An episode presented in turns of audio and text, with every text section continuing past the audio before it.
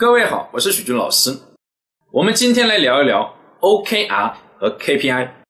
KPI Key Performance Indicator 是关键业绩指标，它是我们人力资源管理里面绩效考核这一个部分常用的一个工具。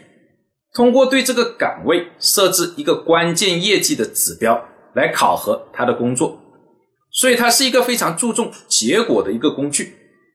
而 OKR 呢，是这几年非常流行、非常火的一个工具。O 叫 Objective 目标，KR 叫 Key Results 关键成果。通过这些关键成果的实现，来推动目标的实现。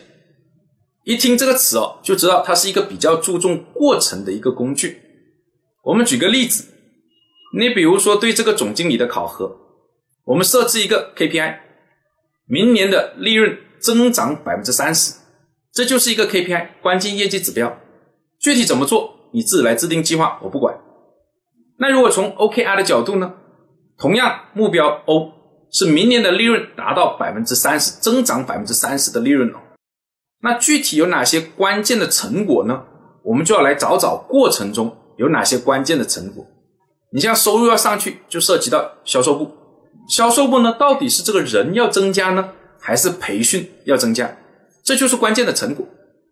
而呢，除了成本哦，除了这个收入要增加以外，还有成本要控制。成本控制就是另外一个关键的成果。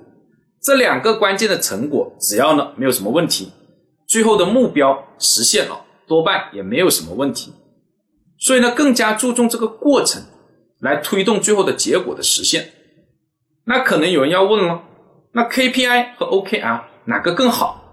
这个是没有准头的，要看具体的情况，不同的公司大小不同也不一样，不能呢一概而论。